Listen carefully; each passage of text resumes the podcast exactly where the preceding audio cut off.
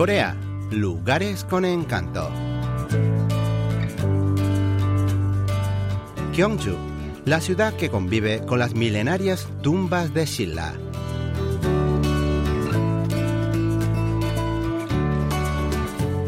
Así como la civilización romana puede enorgullecerse de su historia milenaria, en la península de Corea hubo un reino que floreció durante mil años.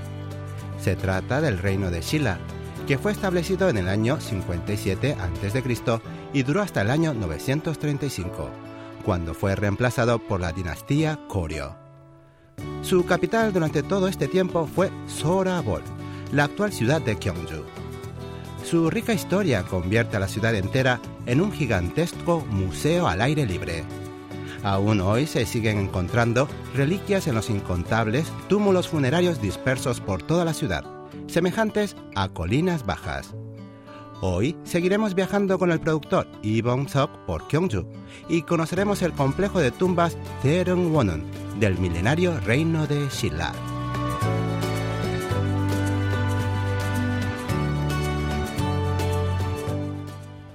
El complejo de tumbas Won se encuentra a unos minutos en taxi de la estación de trenes de Gyeongju. Al acercarse al centro de la ciudad, el productor Pomsok se admiró de ver unas colinas bajas cubiertas de césped emergiendo sobre una amplia pradera verde.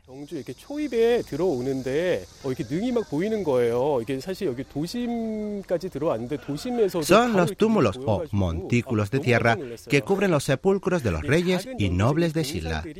Dejemos que Pomsok nos explique por qué eligió visitar este lugar. A principios de los años 90, cuando yo estaba en la secundaria y en la preparatoria, era muy típico venir a Gyeongju como viaje de graduación. Dado que éramos muchos y estábamos ocupados charlando y haciendo bromas, no les pude prestar mucha atención a los sitios históricos que vimos.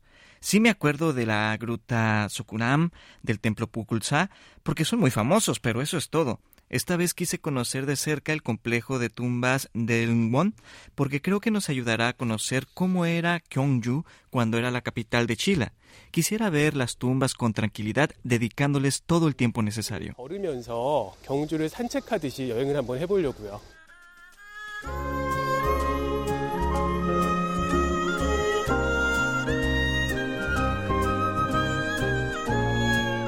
En Gyeongju hay diseminadas alrededor de 155 tumbas de los tiempos de Silla.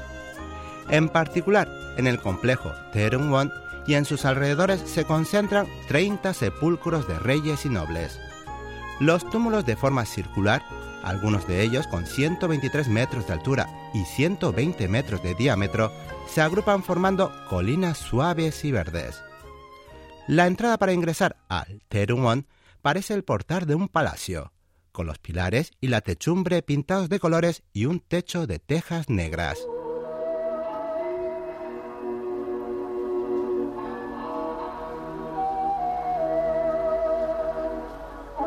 Se oye una música de los altavoces que parece de la época de Silla, y se ve un camino amplio y bien cuidado.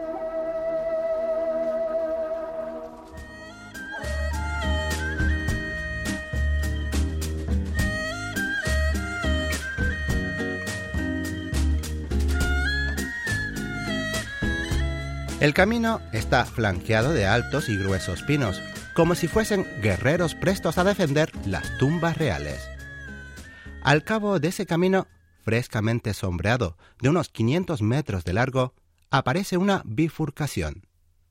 El de la derecha lleva al sepulcro del rey Michu, y es el que elige seguir el productor Pomsok. El túmulo de este rey se reconoce enseguida porque es el único que está rodeado de un muro bajo.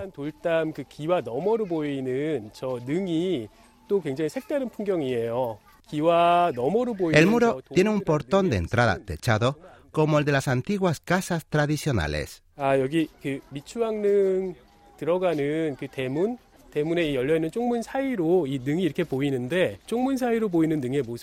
Según la explicación del guía Che Min-hee, que acompaña a Pomsok en esta visita por el complejo Terungwon, la tumba del rey Michu es la única del parque que se sabe fehacientemente a quién pertenece.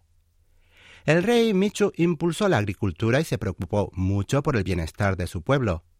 Seguramente esta es la razón por la que la gente siguió recordando cuál era su sepulcro incluso varios siglos después.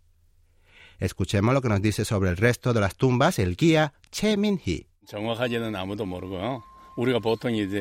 Las tumbas conservadas pertenecen a la clase gobernante, es decir, son todas de la realeza y de la aristocracia de Chile.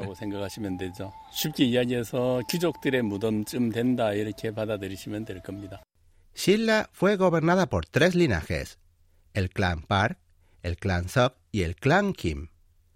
El rey Michu, quien fue el decimotercer monarca de Shilla, fue el primero del clan Kim de Gyeongju en ser coronado. Tal vez por eso su sepulcro recibió un trato especial. La altura del túmulo alcanza los 12,4 metros y tiene 56,7 metros de diámetro.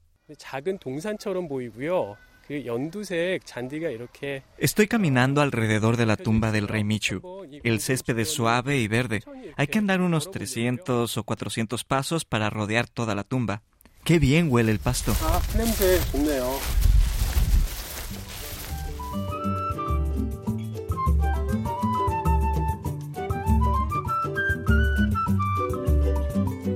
Dejando atrás la tumba del rey Michu, Pomsok sigue su paseo y ve aparecer varios túmulos pequeños de 3 a 5 metros de altura.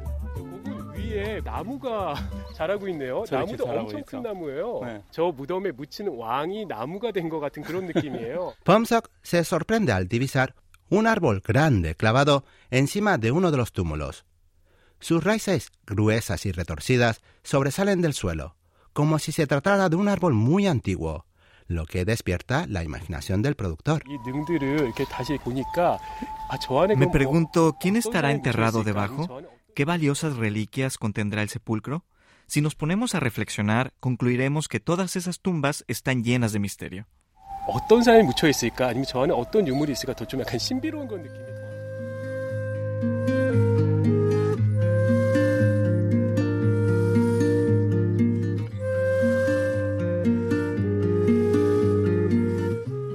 Pomsok se da la vuelta para mirar los túmulos que ha dejado atrás.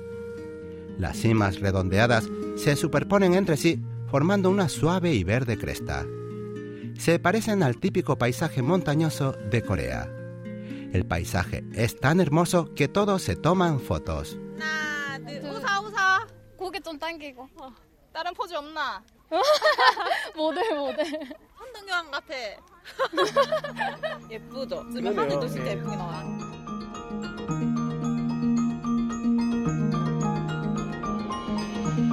Hay una zona que nadie se pierde de tomar fotos. Es la Gran Tumba de Hwangnam, la más grande de todo el parque. En realidad son dos túmulos unidos, uno junto al otro. Se supone que pertenecieron a un rey y a su consorte, pues los restos humanos descubiertos están adornados con joyas de oro.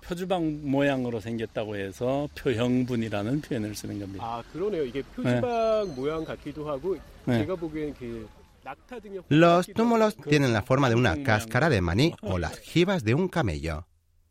La de la derecha, que mira al sur, tiene una altura de 24 metros y la de la izquierda, que mira al norte, 23 metros. El diámetro de ambas es de 120 metros, así que son enormes. En estos túmulos se encontraron nada menos que 57.000 reliquias de la antigua Shilla. Escuchemos lo que explica el guía Che Min-hee. Se descubrieron seis coronas de oro y una corona de plata en estas tumbas. En la que mira al sur había muchas espadas y cuchillos, pero ninguna en la que mira al norte. Además, se halló una dentadura en la tumba del sur y su análisis reveló que había pertenecido a un hombre de unos 60 años, de modo que se supone que la que mira al sur perteneció a un rey y la que mira al norte a una reina.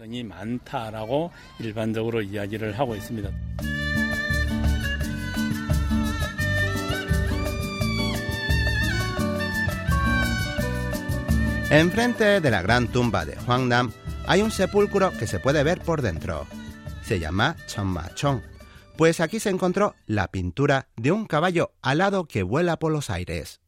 La tumba tiene 12,7 metros de altura y un diámetro de 50 metros. Esta es la entrada de la tumba Chonmachon, que está rodeada de pilares de piedra.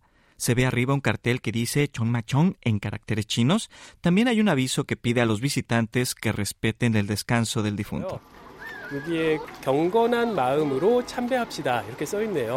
Después de atravesar un túnel de unos 30 metros, Pomsok entró en una cámara mortuoria de forma semicircular. La parte interna de esta cámara estaba protegida con una gruesa lámina de vidrio y al otro lado se veía el ataúd del difunto. Dejemos que el guía nos explique el método de sepultura de Shilla. Se ubicaba el ataúd de madera y se construía encima una cámara pequeña también de madera. Se recubría todo con piedras y finalmente se levantaba encima el túmulo de tierra. Como se ve, el ataúd estaba doblemente protegido.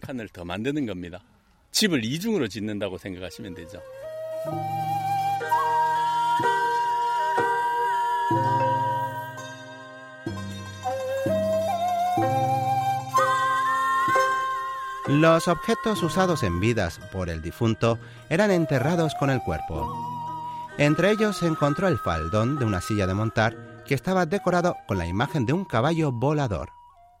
El faldón tiene 75 centímetros de ancho, 53 centímetros de largo, 6 milímetros de grueso y está hecho de varias capas de corteza de abedul.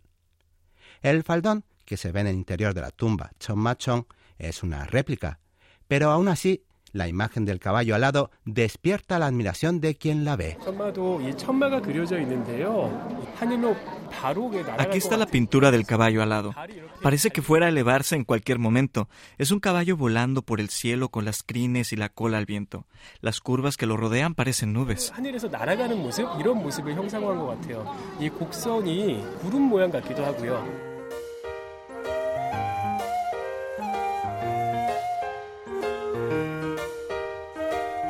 Pomsok deja atrás las tumbas y se interna por la calle Ni Tangil, que empieza a la izquierda del complejo Terungwon y se extiende a lo largo de un kilómetro. Es la calle más de moda entre la juventud de Gyeongju.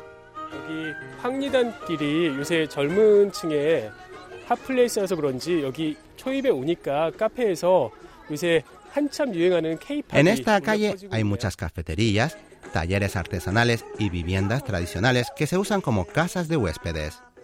Pomsok decide entrar a una cafetería de dos plantas que tiene una terraza en la parte superior.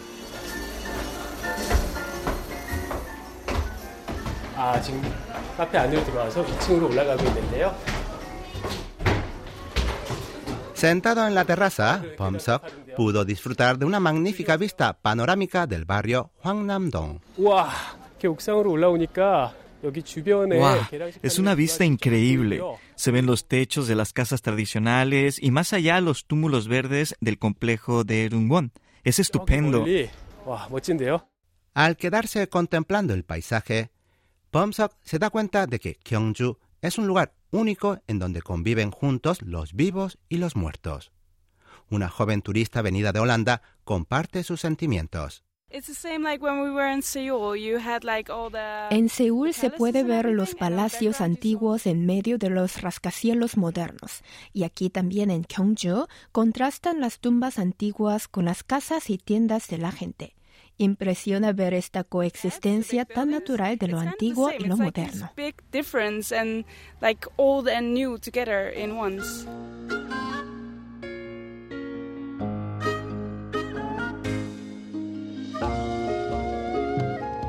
En Gyeongju, la ciudad que fue la capital de Silla durante mil años, la gente del siglo XXI vive y respira junto a los reyes y nobles de tiempos antiquísimos que duermen su sueño eterno bajo enormes túmulos cubiertos de césped.